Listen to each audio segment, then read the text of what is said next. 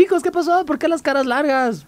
¿De qué están Ah. preocupados? Yo tengo que entregar el programa, hay que entregar cápsulas, videos, pero realmente lo que me preocupa es cómo voy a pagar HBO Max. Grave, grave. ¿Y tú, Dae, por qué la cara larga? ¿En serio? Esas preocupaciones, la verdad, que no te dejan dormir. Yo estoy preguntándome qué tal lo va a hacer Mark Wahlberg como Sully en la nueva película de Uncharted. ¿Y tú, Fi? ¿Por qué esa carita? Pues yo estaba despreocupado, pero ahora, ahora estoy pensando en qué voy a hacer para pagar la nueva Nintendo Switch. Maldita sea. En Ready Player Geek. Salsita. Comenzamos. My salsa, salsa, salsa, salsa, my salsa. My salsa, salsa, salsa, salsa, my salsa. Salsa, salsa,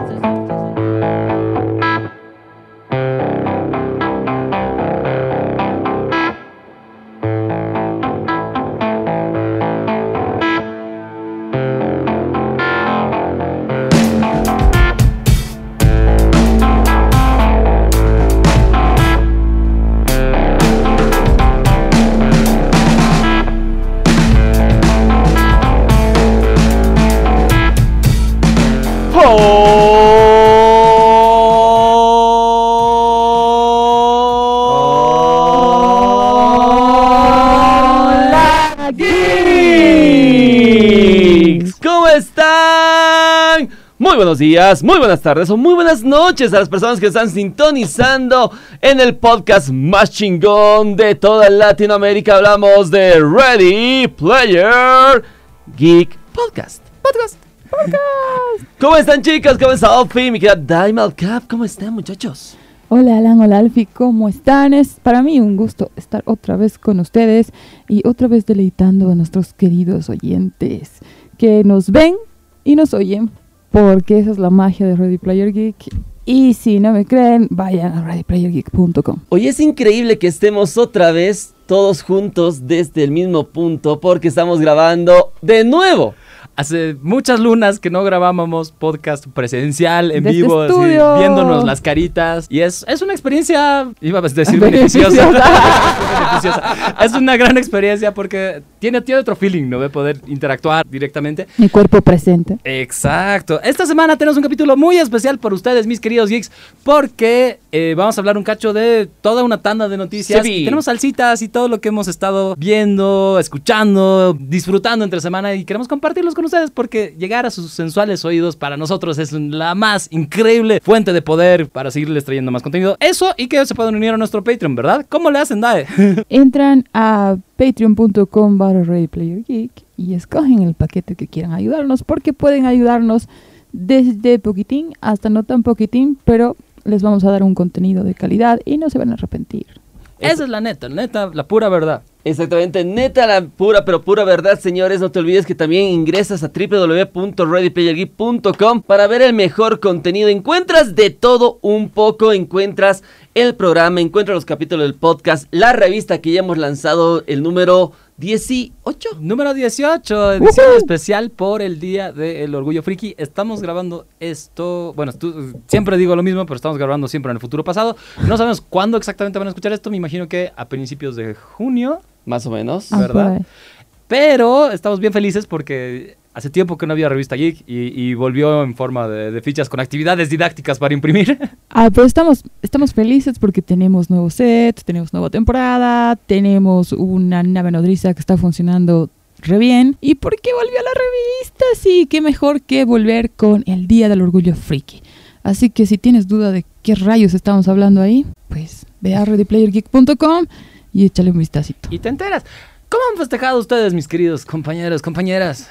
El día del friki. Sí. Oye, jugando, estaba ahí haciendo la prueba algunas locuras de la Play 2, estaba intentando incorporar los juegos desde un disco duro externo, así que estaba viendo cómo hacerlo y era así de, hmm, interesante. así. Sí, esas cosas que, que, que explotan el friquismo de cada uno. Tú, Daeciña, ¿qué hiciste en tu día de orgullo friki? Ah, pues ese día estaba justamente preparando la cápsula para el próximo programa. Así que el Día del Orgullo Friki lo he pasado haciendo cosas frikis de trabajo friki. Para los que no saben, DAE tiene unas cápsulas muy impresionantes, una tanda entera de clases de Roll 101 para, para los que les quieren ver. Está todo en readypredict.com.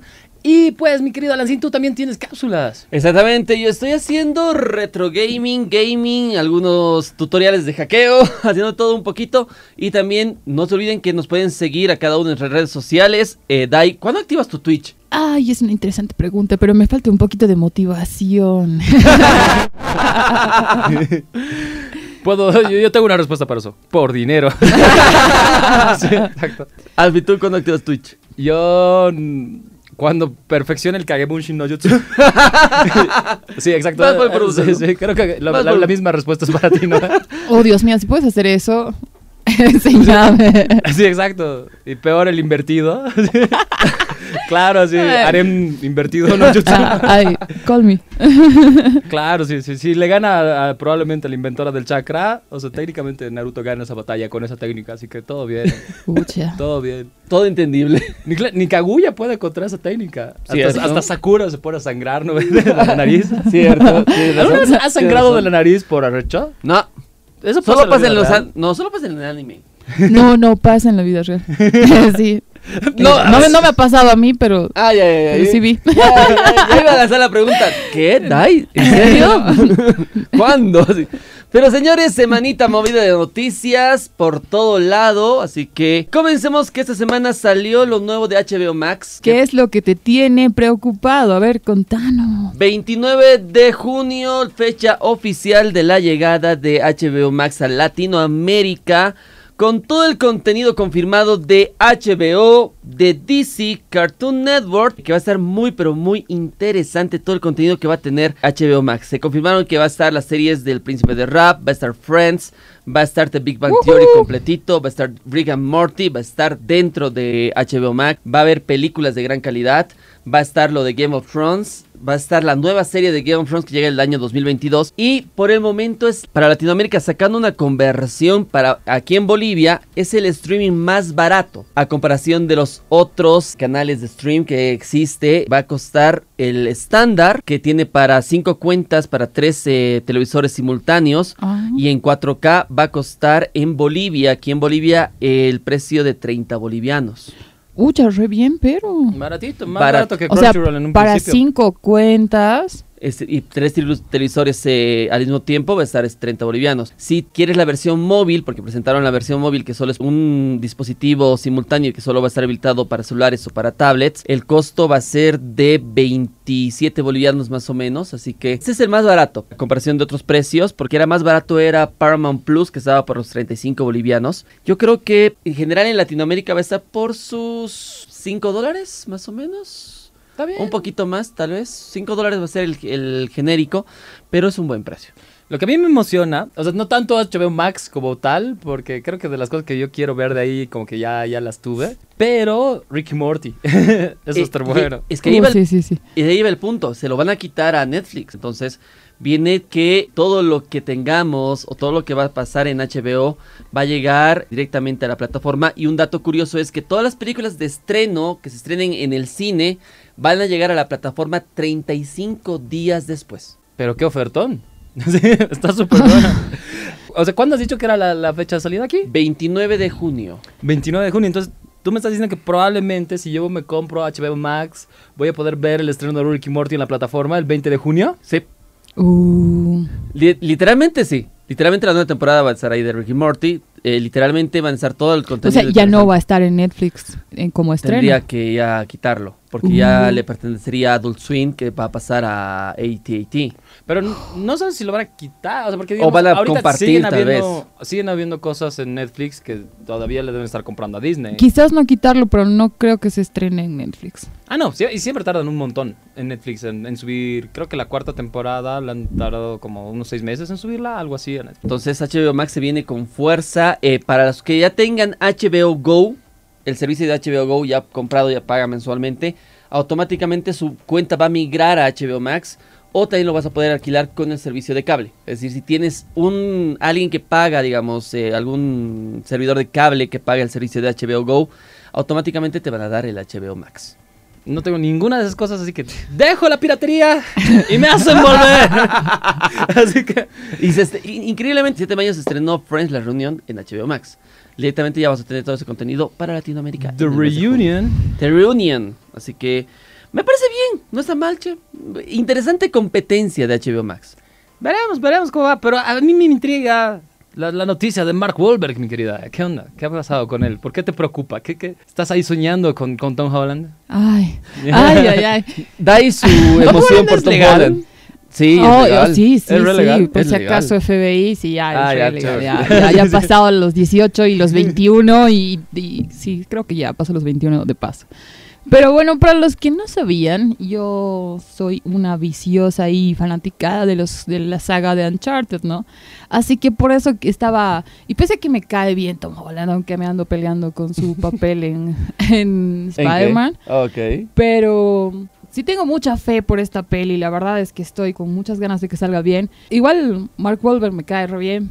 Pero estaba, ¿no? Que era muy joven para ser Soli, pero ya podemos ver en la tercera entrega, donde sí hay los, los flashbacks, donde se los ve chiquititos a los protagonistas, y a Soli, que es el mentor, que lo lleva por ese camino, ¿no? Por esa vida a Nathan Drake. Así que estoy realmente muy ansiosa y no, no quisiera que me caigan la película, no quisiera que me arruinen la A mí película. ya me- la última de Tom Rider, por ejemplo, a mí no me gustó. O sea, yo siento que, No, que yo el ni la vi. casting que han hecho, o sea, no, ella no es Lara Croft. Eh, sí. Angelina tienes Jolie, sí. No, no, no. No, no funciona. Y, y Lara Croft así es mi, mi crush de videojuego eterno. Tu crush poligonal. Sí, exacto. Sí. Puntiaguda. La- Lara Croft. Eso se puede entender tan mal. Sí, sí, puntiaguda está por ver a Lara Croft. Si gusta Los- lo puntiagudo. o sea, si, si ya la embarraste, no, no, no, no, no intentes arreglarla, digamos. Oye, pero las fotos que filtraron, la imagen que se filtró de la película de Uncharted, me parece interesante, pero a ver, películas de videojuegos que han resultado ser un éxito o que han sido un éxito en la taquilla, son muy pocas. Sí, no, hay muchos títulos que o son fracasos o son películas que nadie les tira un quinto de bola o, la- o los fans de hecho reniegan con tu adaptación, pero a ver una buena película fiel. Mortal Kombat ha sido criticada, ah, no tiene tan buena recaudación como pensaban. La última. Sí, parece que van a pasar la serie, este paso, eh, por la reca- baja recaudación que tuvo. Sonic es la única que ahorita hay, el Detective Pikachu, que podríamos decir que ha tenido buena recaudación dentro de videojuegos. Después, todos fueron para abajo. Ay, pero yo, yo no podría contar ni detective. Bueno, no sé si detective, pero Sonic mm, sí son con personajes de videojuegos, pero no están siguiendo un, un canon dentro de los videojuegos. Ni la historia. O sea, Ni la historia Porque pa- original. aparece el, el- el doctor, digamos. Detective Pikachu me gustó. No estaba mal, eso mm, no, estaba mal. Estaba bien, bien hechita. De hecho, hemos disfrutado nosotros Mortal Kombat en el cine. ¿eh? Sí. Pero también estábamos viendo en el review que la experiencia de verla en el cine suma mucho, influye, ¿no? influye bastante. Porque luego analizas la película un cacho más fríamente, por ejemplo, Mortal Kombat, y es de. Falta guion, falta historia. Falta motivaciones de los personajes. Es Sí. como que muy. O sea, hay muchas cosas que pasan por porque sí, digamos. Es que esa es la macana y también eh, discutía con algunos amigos que cuando haces el traslado de un videojuego a la pantalla grande o de un cómic, haces una adaptación, yo creo particularmente que le iría más una versión seriada. Porque así como los cómics tenemos sagas y series y números y episodios, es muy jodido comprimirlo todo en una película. Y creo que eso es un poco lo que ha pasado en Mortal Kombat, de que, hola, soy tantos, me llamo tantos y vengo a hacer esto, así, muy sin el trasfondo que tiene que tener, que es lo que explica toda una saga de videojuegos. Tampoco es comprimir todo en una, ¿no? Y ahora que tal vez, o sea, uno de los temas es que esta, esta película de Mortal Kombat ha intentado ser muy seria. Sí.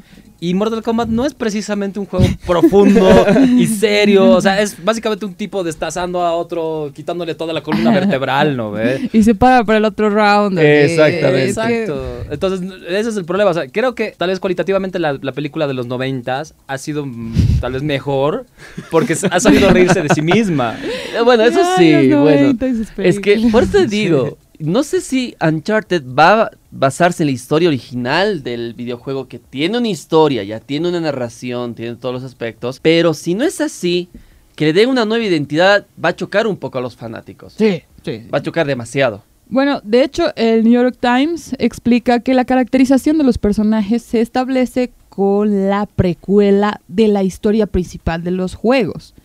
Y bueno, en el mismo juego hay precuela de los juegos anteriores, pero aquí cuando dice precuela de la historia principal, quizás sea antes, antes, antes. del uno. Y dice que también se crearán historias de origen para los personajes. Pese a que la saga explica explica bastante bien los orígenes de los personajes, sus motivaciones. Y ahí no sé a qué, o sea, tal vez ya no estamos en una época en que necesitas historias de origen, o sea, no, no es como que cuando tú jugaste Uncharted por primera vez dijiste, ah, no, yo quisiera saber cómo este man se volvió ratero, arqueólogo, ¿no ve? Y mira, qué buen punto, porque justamente hace unos días tenía la- una duda y, y le preguntaba en Facebook y me contestan, eh, no, que la historia, es-". era una duda sobre, sobre la concepción de Jean en Tekken. Ya. Y bueno, redebates y todo el mundo. Y, no llegan, y ahí, para nuestros oyentes, si saben, escriban, eh, eh, no llegan a decir exactamente si es amor lo que sentía Jun por, por Kazuya, o era manipulación para que tenga el hijo demonio, o era que ella veía una bondad dentro. Y al final, eh, ¿en qué quedan todos? En que. En ese tiempo no pensaban mucho en los guiones, estaban haciendo ¿Y eso que-.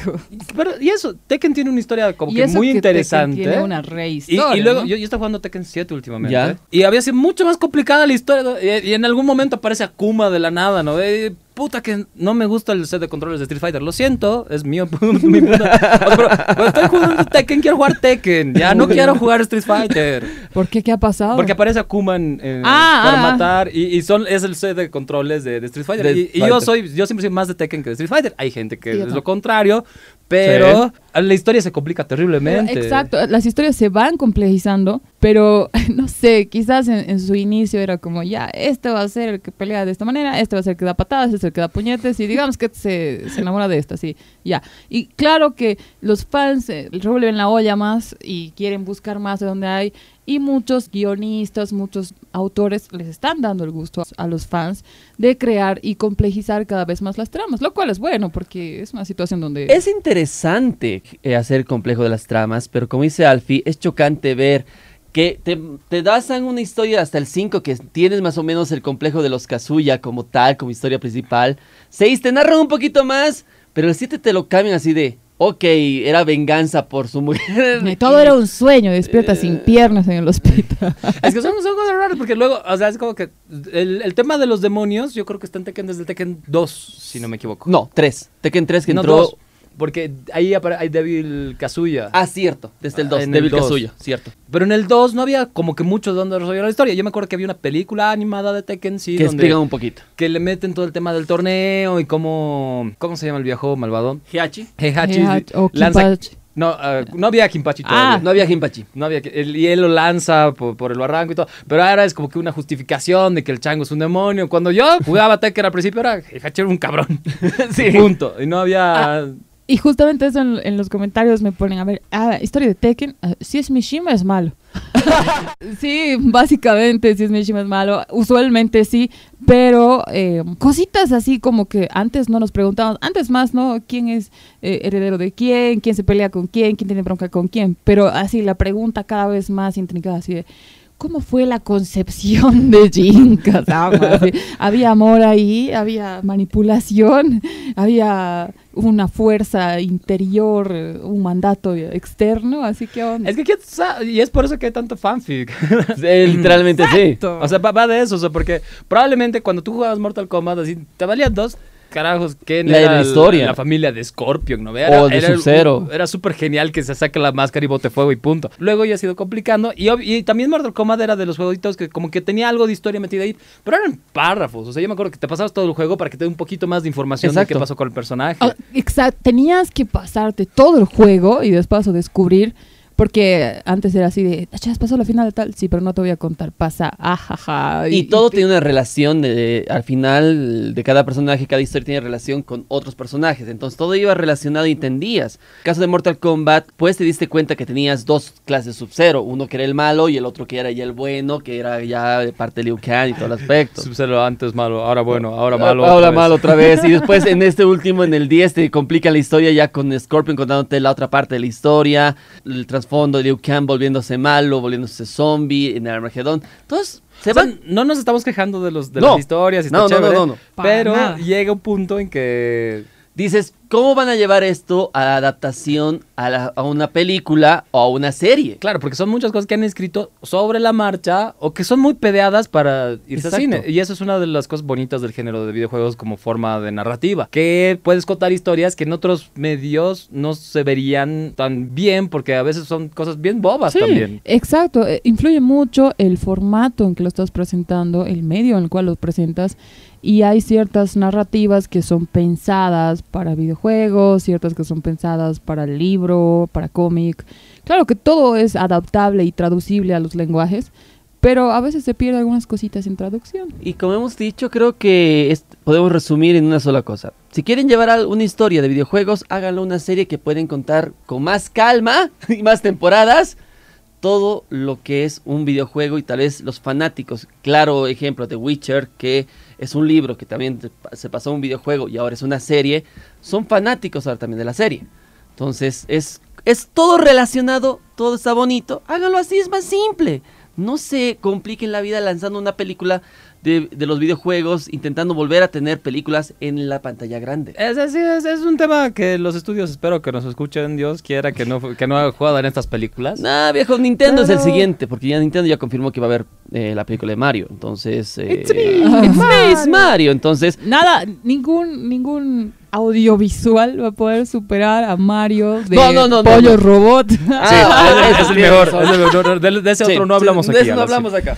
Ese nunca pasó en los 90. Pero hablando de Nintendo. You bastards, you killed my eh, brother. E- Esa peli de Mario está re loca. Nos da primados negativos. Ah. pero Habla hablando de Nintendo. reptilianos.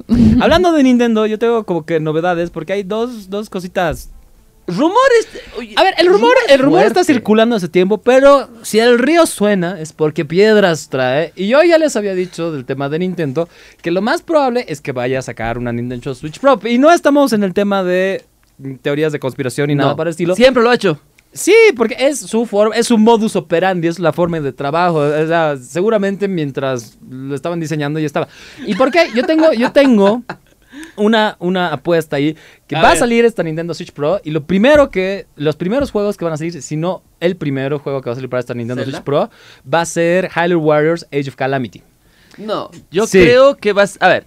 A ver, vamos con el rumor. Ju- Justifique su respuesta. Vamos a ver, el rumor dice lo siguiente, que eh, Nintendo Switch Pro va a salir en el mes de septiembre, ¿verdad? Eh, ahorita lo único que hay es una. O sea, es una filtración que ha habido eh, de la tienda de Amazon. En Amazon México específicamente se ha publicado una consola que tiene de nombre New Nintendo Switch Pro, listado directamente en, en la página de Ya. Amazon. Obviamente, este, este post no tenía fecha, ni precio, ni imágenes, pero ya está en su base de datos. Entonces, esto indica que probablemente para la presentación en la E3, que, que ya está a la vuelta de la esquina, nos va a decir exactamente qué va a tener este modelo y que probablemente qué detalle va a tener en funcionalidad y características y todas las cosas. Si sale Nintendo Switch Pro, yo creo que el juego de lanzamiento con el que van a presentar, el perdido Wild 2. Lo veo difícil. Yo creo que con ese va a ser. A ver, vaya Ya a justificar pasó. mi respuesta ver. dijo Dae, porque eso ya había pasado antes. Cuando sacaron Hyrule Warriors, Ya. el anterior juego, en realidad era un, un tema, corría muy, muy bien en la, en la Wii U,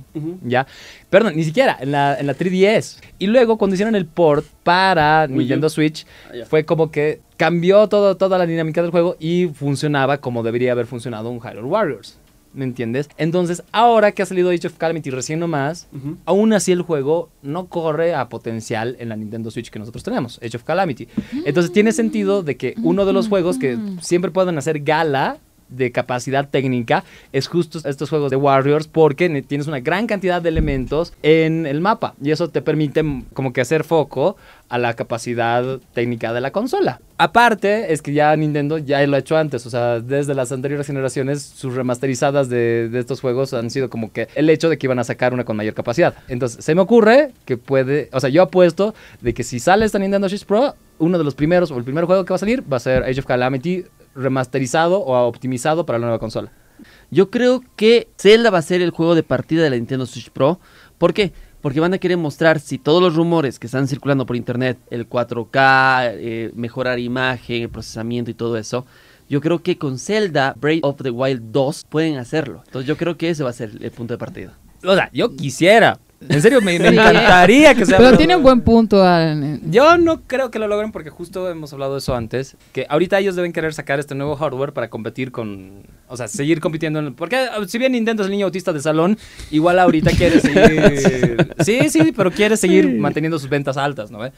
Entonces la idea es que no creo que les dé el ciclo de desarrollo para lanzar el hardware con el juego, o sea, porque tienen que retrasar mucho el lanzamiento de la nueva versión. Pero no te olvides que ya está en hace Está en un- desarrollo, en un año ya está Pero en aún así se ha retrasado Breath of the Wild. pero por algún motivo. Para que salga la nueva consola. Pues sí, Veremos, pero veremos. yo, yo, o sea, yo, si, si sale la nueva consola of the Wild 2, obviamente ya voy a tener que... Otra vez, otra vez, otra vez van a volver a eso. que se va a rasurar, No, no, no, no, depilar, es decir, cortar? riñones. Sí, no, ya es vender los Hulk.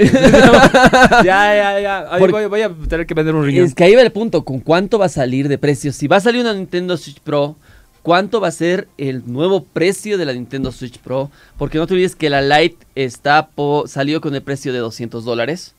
Eh, la normal está por los 299, si no me equivoco. 300. 300 ya va ahí. Y, y eso en Estados Unidos, ¿no? Exactamente. Y eh, la Pro, que tendría que tener muchas mejoras técnicas para que sea realmente una Pro, que alcance el escalado con el dock a 4K, que nos den la función con cable de red, eh, que nos den ya en el portable, ya que nos den calidad por lo menos de 1080 para poder jugar un videojuego. Tendría que haber muchas mejoras técnicas y por lo menos unos 400 dólares a 500. 400 a 500. Es lo más probable. Porque Pero, o sea, tú No. sabes que ni- ni- Nintendo... O sea, ya le hemos comprado a Nintendo 60 juegos de Wii U. Y ahí sea, viene la no mames, pregunta. lo vamos, vamos a volver a comprar. Sí, ya sé. Pero ahí viene la pregunta. ¿Va a ser hackeable? Ah, lo primero que se pregunta la ¿Va a ¿no? tener ¿Va el ser error de, de salida de sus anteriores? No se sabe. O sea, yo creo, sinceramente, yo siento... ¿Habrán aprendido no, eso, es- esa sí es mi teoría de conspiración. Yo siento que las consolas, o sea, es como que se turnan, digamos, y de, esta generación te toca a ti hackear. O sea, porque, por ejemplo, la Xbox 360, por No ser hackeable, le ha ido mucho mejor Sí, en, en la generación tercera. Y la, la Wii, por ejemplo. Y ahorita la Switch, también uno de los factores es que ha sido hackeable desde día uno. Entonces, se me hace que, que por ahí, por ahí puede funcionar. Te toca, ah, y en esta generación, ¿quién le tocaría? Xbox te toca ser hackeable. Ah, Xbox. Xbox. Bueno, al final Xbox es una PC. y- sí. Sí, es- exactamente, es una PC. Ah, hate, no, por favor. Pero hablando de teorías de conspiración A ver, a ver. y de Zack Snyder. ¿Qué The- pasó con Zack Snyder? Sin mucho spoiler porque quizás no la hayan visto Ya han todavía. tenido Ah, eso, eso es el futuro, ya, eso es el- ya. como es el futuro pasado. Ya, métale spoilers, ya, ni modo. A ver, O sea, ha dado lugar, yo creo, hay, hay- dentro de las subteorías hay dos teorías grandes. ¿Qué? O que el tipo es un genio y realmente ha dejado así un gancho para una secuela tremenda. O el tipo ha dejado su tarea a medias y ha dicho, lo dejo en un final abierto y que los fans me den la idea de cómo continuar mi siguiente sinopsis.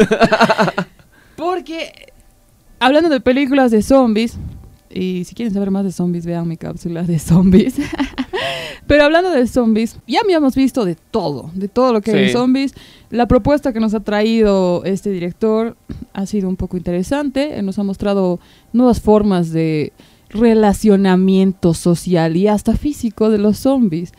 Pero hay ciertas escenas donde pareciese que hay que son zombies robots, hay chispas por ahí, hay chispas de, de alienígenas, o sea, realmente vean la película y díganme qué onda con ese final, qué pasó ahí. es que Si, una- si lo haces con un zombie, ¿es técnicamente necrofilia? Oh, sí, sí. Ok. es, la, es- la, es la necrofilia más divertida, supongo. te va a intentar morder por todo lado, viejo. ¡Epa! O sea, hay, hay gente que le gustan esos juegos, ¿no? Pero, a ver, Aquí, en, este, en este podcast nunca juzgamos, ni a los zombies. pero hablando de la los película zombies, de... ni sus orientaciones, ni sus preferencias sexuales. Nada.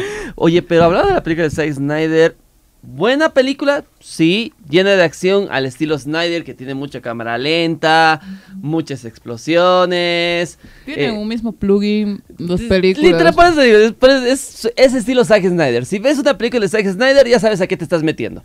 Pero eh, la concepción de darnos un nuevo sentido a los zombies, que te da un poco más de miedo que sean organizados, Eso. que sean inteligentes los pendejos, porque literalmente no puedes matar. Hay, hay uno que no lo puedes matar porque es- se protege de literalmente el, el único lugar donde puedes matarlo.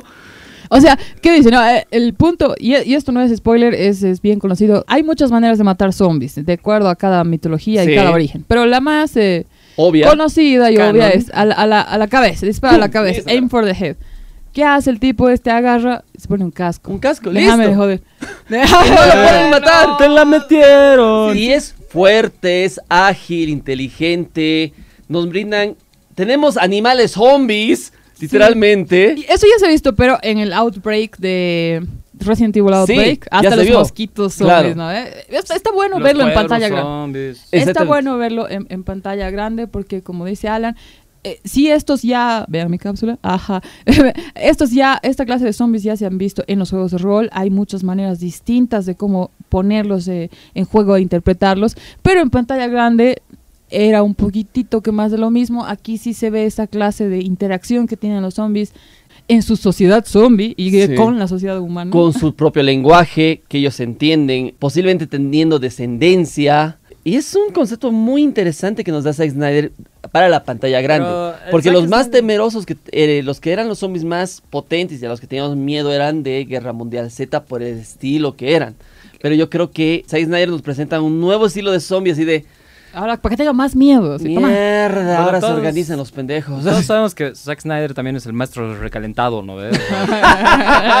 Yo quisiera ir, el, claro, el día, el día después de Navidad a su casa porque debe ser impresionante. 26 de diciembre. Claro, porque eh, al final los zombies inteligentes en todos lados. O sea, por ejemplo, del que me acuerdo, el de Soul Eater, el, el- el maestro de la academia que lo vuelven zombie, justo el segundo capítulo de Soul Eater.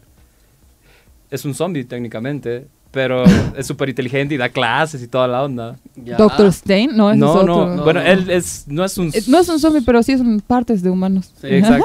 O sea, técnicamente, Va relacionado, sí, sería un zombie. un zombie que vuelve, que vuelve a la vida con un rayo eléctrico, con Un rayo láser. con un rayo de tormenta. Pero, pero sí, digamos, entra en la categoría de muerto levantado. Exactamente. Uh, Pero. Claro, es- eh, es Sid Barrett, el, el- el zombie de, de Soul Eater.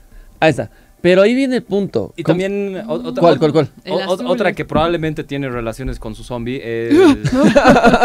¿Qué? Claro, la- ¿Shaman King? Shaman ¿Fausto? King, pues. Re- no, no Fausto. no. No. Fausto es con un esqueleto. Eso ya no cuenta ni, con- ni zombie. así. Eso ya no cuenta nada. ya. la, la hermana de... Ah, rayos. Pero es Shaman King. Shaman King. Oh, Pero Shaman King, pues. Es, eso, es- eso, es- por eso. Que, que es Bruce Lee de, de... Lee Bruce Long, ¿no ve? Él, ese zombie es básicamente la... O sea, es, es- lo ma- matan a, a Bruce Lee en esa realidad y es como que la mina lo vuelve zombie y es esclavo. Pero Sexual, no- probablemente. Ah, pero no importa quién, quién lo invente, sino quién lo venda más caro. ¿no? Por eso digo el maestro recalentado. Saludos a Zack Snyder. No, o sea, a mí me gustan las películas de Zack Snyder, por si acaso. pero al final es que como que cada dir- director tiene su quirk, ¿no ve? Literalmente. Y, y ahora que ya se mostró cuánto fue la recaudación, y fue un éxito completo la No, ¿en película serio? de Zack Snyder en Netflix, ya se está rumoreando que va a haber una precuela de esta película. Precuela, si deja con gancho para en sí, secuela. y una secuela. Va a haber una precuela que va a contar la vida del cerrajero. Ah, sí, leí también sobre eso. y cierto, ahí va por un lado la historia original de él y la secuela que nos deja con un final abierto, pero ahora en México. Claro, ya ahí tenemos que definir, a ver, ustedes, fanáticos y no fanáticos que están escuchando, ¿son aliens? ¿Son robots? ¿Son es una paradoja temporal?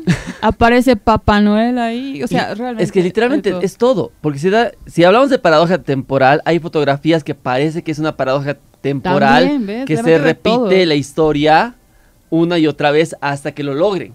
Entonces me dio así de, ¿sabes, Snyder, qué te fumas para escribir tus guiones?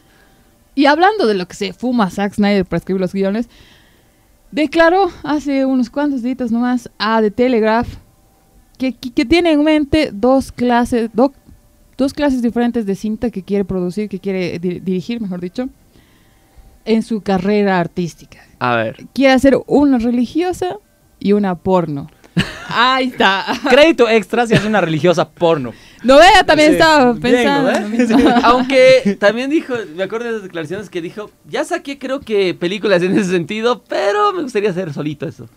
Hay 300 que podríamos decir que sería una medio película religiosa. O sea, y ya nos damos cuenta en, en la misma Liga de la Justicia cómo, cómo, cómo quiere hacer ver todo más épico. Y ahí Claro, están los coros de la Wonder Woman. ahí, No, claro, y tiene. Liga de la Justicia, por ejemplo, es una película que tiene mucho. O sea, Superman lo, se lo endiosa bastante, ¿no ves? Claro, Es ya- bas- ya es va básicamente el, creando el una Mesías y el. Salvador. Sí, obviamente. Pero está, está bueno. Ahí hablando de. la de- porno nomás. a ver, eh, si tú, tú verías una porno con Henry Cavill y Chris Hemsworth.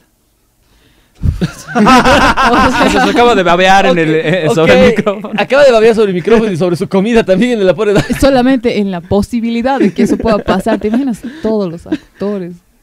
Oh my God. Dai, dai. Bueno, no, no, no, no, estamos cerca de una porno, pero... Bueno, de hecho, ni siquiera de que haya una película juntos. De hecho, se están peleando por, por un papel, ¿ya? Pero, pues, parece que según nuestros amigos del Hollywood Reporter, el pasado 5 de mayo, sabemos que han despedido a mi querido Henry Cavill. Ya, ya Sí. no va más para ser Superman. No mames, a ver. Que, de hecho...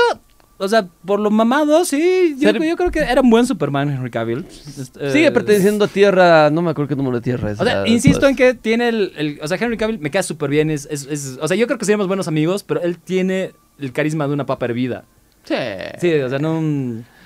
Buen- buen- Ahí es cuando, yo creo que ahí es cuando puedes ver apariencia contra carisma en su hoja de personaje. Sí. Exacto. Porque muy carismático, no podríamos decir que tan, tan, tan, tan, pero que la apariencia, digamos, que tiene, tiene alto puntaje ahí. Literalmente es un. Para mí fue un gran Sherlock Holmes, que es interesante. no he visto en, la- en la última película que hicieron en, para Netflix. en- en Enola Holmes. es ¿no? ¿En Enola serio? Holmes, No. es un gran Sherlock. Y ¿Está, está mirable esa peli? es bueno. Es con Millie Bobby Brown, así que para mí. Ya, ustedes. Para mí también. ¿Ya es legal? Sí, ya es legal. FBI. Sí, sí, Sí, Ah, ya es legal, ya es legal. Creo. Creo bueno, por si acaso, ahí a, a la gente que nos que estás escuchando del FBI, vamos a averiguar primero Pero antes de hacer legal. cualquier cosa. Eh, sin embargo, ahora parece que Campbell está pues peleándose con el mismísimo Chris Hemsworth. Thor va a estar como que los Guardianes de la Galaxia 3 de Guardianes de la, Galaxia. entonces debería estar ahí. Entonces es raro porque los dos están como que peleándose por el papel de He-Man. O sea, del amo del universo. Ahora. Ahora que yo estaría absolutamente chocho. Porque, o sea, pero que le hagan el, el traje clásico, ubicas. El, el que tiene A un ver, por, cuadradito por de cara, tela. por cara creo que da más, o sea, digamos, el Choco es el Choco es Choco es eh, Thor, ya es eh, Sí. Hemsworth, pero por por ese por ese huequito en la barbilla eh, Claro, que pero tiene- y- Cabe. yo- Iván. yo- yo- yo- ¿te imaginas que los hicieran con el corte de pelo clásico de He-Man? tiene que ser así, si no voy a estar muy decepcionada. es que así, y, y que de paso los bronceen a la mala. Yo esa película la vería dos veces, fácil de la risa. Literalmente Claro. sí, porque, oye, yo creo que ahí va mejor eh, en el papel Henry Cavill. Yo creo que Cavill es el ideal para ser. Ahora, lo triste es que esta película por la que se están peleando no, es- no, no va a ser caracterizada. O sea, no, va a ser- no van a ser ellos actores en físico, sino que A va a ser una serie animada. Ay, de paso, por eso se pelean. Ah, no. Exacto. Entonces, no creo que le den el papel a Hemsworth porque él ya está muy marcado como Thor. Sí. Ya. Pero pues parece que eh, están por ahí. O sea, tú sabes que este tema de negociaciones y platas, pero a mí el escenario de ver a cualquiera de los dos como He-Man disfrazado, bien. Sí, esa, es una, esa es una imagen mo- mental poderosa. Que, que ahí se las dejo de tareas, mis queridas geekettes que nos están escuchando. Y Es a que necesitábamos, necesitábamos la figura de acción llevada a la carne. Ah, necesitábamos un, un mamado con, con corte honguito y choco y bronceado, ¿no? Ok. bronceado y que tenga un, un ¿Qué onda? Sí. Sí, ¿Qué es- súper puto He-Man. O sea, ¿qué clase de hombre adulto tiene un gato? No, o sea, no. Eh, te tocaste. Oye, pero. No es que me estoy tocando pensando en He-Man, Alan. La gente puede escuchar. Ah. No, pero. Eh, fuera de, fuera de, de Bolivia pueden tomar tocadas de, de otras formas. Ok, A toda la gente que nos ve por fuera del Pero los que esta, eh, también se tocaron, de o los que se pasaron. Por si para- acaso, aquí es una expresión coloquial para decir te pasaste. Te pasaste. Te, te- te fuiste Te de la fuiste- raya. sí, exactamente. sí, sí, sí. Los que se pasaron de la raya, los que se tocaron, son los de Sony, porque en este mes de junio, para mí nos regalan dos buenos juegos para los que tienen suscripción de PlayStation Plus, para los que tenemos suscripción PlayStation Plus, porque se viene Star Wars Squadrons, que es justamente el juego de naves de Star Wars que está espectacular, genial, se los recomiendo si quieren volar un Swing, lo van a que pasar. está bueno, ¿no? Sí, van a pasarlo muy bien. Y hablamos de Virtual Fighter 5 Ultimate eh, Showdown, que sale justamente el primero de junio oficialmente. Así que nos están dando la remasterización de este videojuego. De lanzamiento completamente gratuito en PlayStation Plus para PlayStation 4 y Operation Tango para PlayStation 5. Eh, si tienes una cuenta de la de Plus, lo único que tienes que hacer es entrar mediante internet o la aplicación móvil y la canjeas ya cuando tengas tu Play 5 tienes tus jueguitos ahí completamente gratuitos. Pero qué fuertón igual. Pinche Por- PlayStation. Oye, pero qué lindo que vuelva Virtual Fighter 5, che. De muchos años voy a jugar el Virtual Fighter 5, el juego de pelea de, de Es Sega. De, de arcade, ¿no? de arcade de. Sega como tal.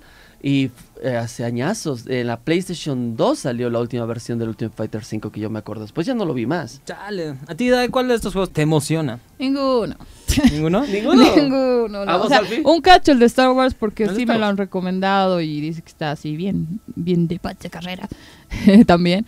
Como había uno de pods de carrera de Play 2, no me acuerdo. Ah, no, Eh, era de Play 1. el El, de De Play Play 1. el de Star Wars Episode 1 Racer, que de hecho hay una versión remasterizada para el Nintendo Switch. Sí.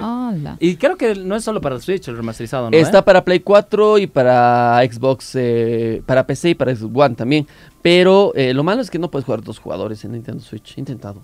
Si no, pues tienes reto. Pucha, pero creo que ese sería el, el único juego que me estaría llamando la atención. Sí. ¿Tienes alguna noticia más, mi querida Dae? Porque ya tenemos que ir cerrando el programa. Cobra Kai llega con una nueva temporada. ¿Quién diría?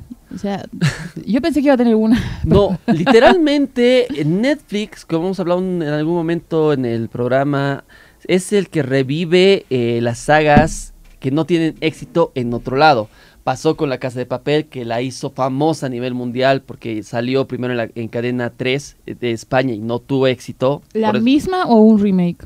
Eh, ¿O era la, la misma. misma? La Oh. misma. La- compraron los derechos de la casa de papel, lo llevaron a Netflix y fue un éxito mundial. Pasa lo mismo con Cobra Kai, que fue algo que duró dos temporadas en YouTube. Alguien vio Ah, YouTube, YouTube Premium. Premium. Fueron dos temporaditas. Nadie le tiró bola. Llega Netflix y papá para arriba. Así es. Y ahora está a las puertas de su estreno de la cuarta temporada. Ya hay avance de la nueva entrega. Y está programado para diciembre del 2020. No hay una fecha oficial hasta el momento, pero sí, yo creo que estaríamos esperando ya para finales de, del 2021. Pucha, ¿qué pasó con ese año? Ah, Sí, sí, me- mejor no- mejor no volvamos a De eso. 2021, No sí, para No finales de este año. No retrocedas al pasado. Oye, justamente vienen también ya el lanzamiento en el mes de junio, la película de La Casa de las Flores, para los fanáticos de La Casa de las Flores también. En ese mes de junio se viene su película. No he visto La Casa de las Flores. Es muy buena. No, la voy a ver, la voy a ver. Ni la Igual, del papel no, ni no, la de las flores. Bueno, si no, te no gusta novel- medio lo novelesco mexicano, te va a gustar. Voy a ver que ahora va a haber nueva, nueva edición de Pasión de Gavilanes, hermano. ¿Qué? Es- es- es- es- ese es el flow que nosotros necesitamos. Oye, no sé. Un remaster de, de Carita de Ángel. También, muy Todo- pronto. todas Oye, y hablando- las novelas que veía con mi abuela. escupo el micrófono, por Dios. A ver, Netflix se viene con fuerza porque también se viene, ya se confirmó que va a estar en dos partes La Casa de Papel para finales de este año. Va a salir en septiembre y en diciembre. Los odio, no nos van a tener con... Alan, tengo que, tengo que ser sincero contigo. ¿Qué? Nunca vi La Casa de Papel. ¿En serio? ¿En serio?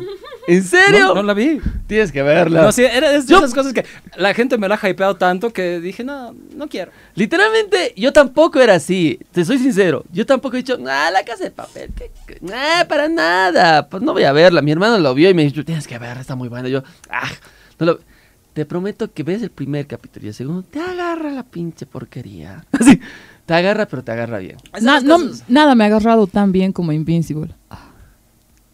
Como Omni-Man. Omniman, quizás Sí.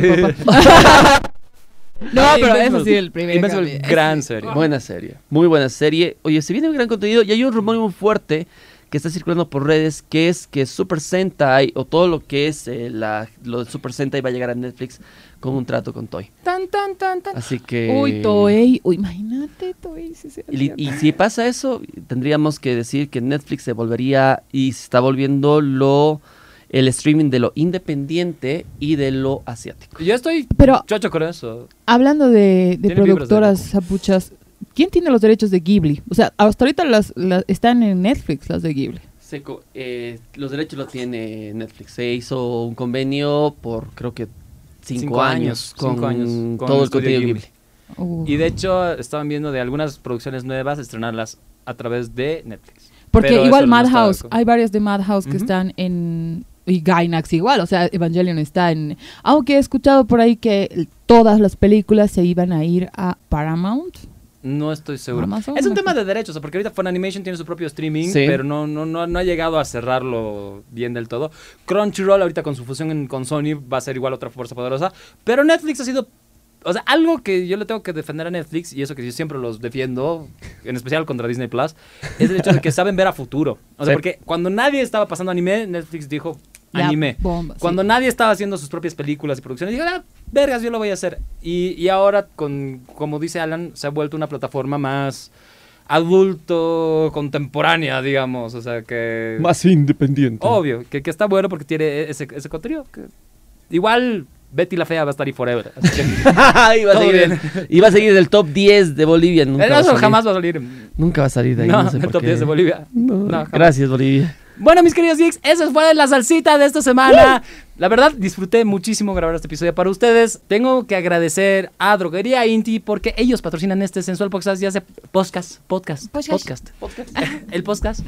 El podcast. Ellos patrocinan este sensual podcast y pues nos dan sus poderes con el increíble, mágico y nuevo envase de Mentizan. Mentizan es un ungüento hecho aquí en Bolivia que tiene este increíble poder de menta que Sí. según yo puede curar básicamente todo y es una tradición en los hogares bolivianos y ahora tiene estas presentaciones de 20, 40 y 60 gramos que vienen en un envase de plástico que es mucho muy fácil de abrir pero tiene la misma calidad que ha estado curando a las familias bolivianas durante generaciones. Y pues tiene la garantía, la confianza y seguridad de Droguería Inti. ¿Por qué? Porque con salud Todo es posible, señores. Todo es posible con salud y encuentras todos los mejores productos gracias a Droguería Inti. Nos tenemos que ya despedir, cerrar este capítulo del podcast con algunas salsitas, noticias así para todos ustedes. Mi querida Dai, hasta el siguiente podcast. Pucha, sí, realmente, queridos oyentes, hay un montón de salsa más que hablar, mucho más por revolver la olla. Creo que me voy a apropiar de esa frase ahora. Pero nos tenemos que ir. Espero que nos vean el sábado en Ready Player Geek TV a partir de las 18.30 por Bo Plus, en nuestro streaming de Facebook, por YouTube, en Por Twitch. Twitch. por Twitch, ahora por Twitch. ¡Yay! Así que los esperamos con más noticias el sábado y hasta el nuevo podcast. Y si quieren más podcasts, pues pueden escuchar todo nuestro catálogo desde tiempos inmemoriales. Así que búsquenos ahí. Entren a readyplayergeek.com, que ahí está absolutamente todo, todo, todo lo que nosotros hacemos: las cápsulas, el podcast, los artículos de la revista. Material adicional, pósters coleccionables, las antiguas revistas geek, todo está ahí en readyplayergeek.com. Y también tenemos que agradecer a nuestros queridísimos Patreons, Grand Rigs, que nos dan sus poderes todos los meses para, pues, igual seguir haciendo estas cositas y llevarles la, noño- la noñoñada y, pues, difundir la palabra a mi querido Ernest Klein Rodríguez, a mi querido Julián Martínez y a mi querido Juanjo Vargas Hoffman, que son nuestros Patreons de Mayor Rig, que les mandamos, pues, un abrazo gigante y, pues, ¡Abrazo!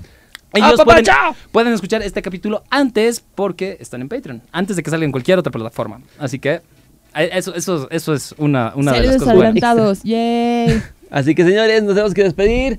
Muchas gracias por escucharnos. Síganos en nuestras redes sociales. A cada uno. A mí me encuentras como Alan Luis García Ors en todo lado. En Twitch como Alan Go. Y en Facebook también como Alan Go. Síganos. También síganlo a mi querido Alfie Sandoval. ¿Dónde, compadre? A mí me encuentran en todo lado como Alfie Sandoval o pues en Instagram como Alfie Sandoval 13. Próximamente OnlyFans se viene. O sea, a pedido del público. Los pies más sexys de Bolivia. y las nachas también. Oye, ah. esas son mías. Ah. Ah. Y Dai, ¿cómo te encontramos en redes sociales? A mí me encuentran como Dai.malcab en Instagram y todos los sábados en Ready Player Geek TV. ¡Adiós! ¡Nos vemos! Y como dice Alfie Sandoval, que la fuerza los acompañe. Hasta la siguiente, les decimos. ¡Chau! ¡Adiós! ¡Bye!